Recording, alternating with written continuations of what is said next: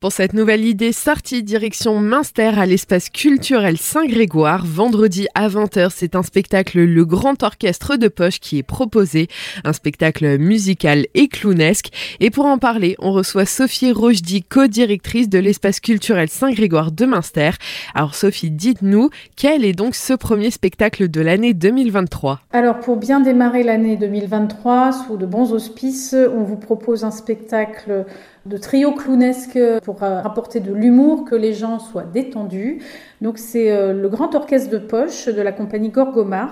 Donc c'est euh, trois clowns qui se produisent sur scène et qui viennent en fait nous faire un concert de ukulélé.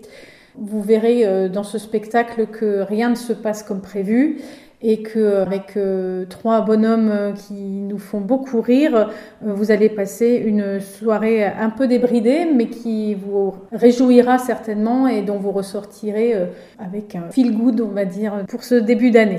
Le grand orchestre de poche de la compagnie Gorgomar est un trio d'imbéciles heureux passionnés par le ukulélé.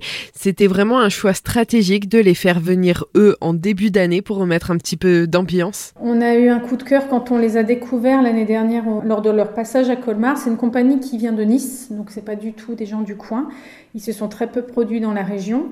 Et effectivement, avec Amandine, on s'est dit que ben, c'était vraiment euh, un spectacle pour redonner euh, l'envie aux gens de sortir et de s'amuser.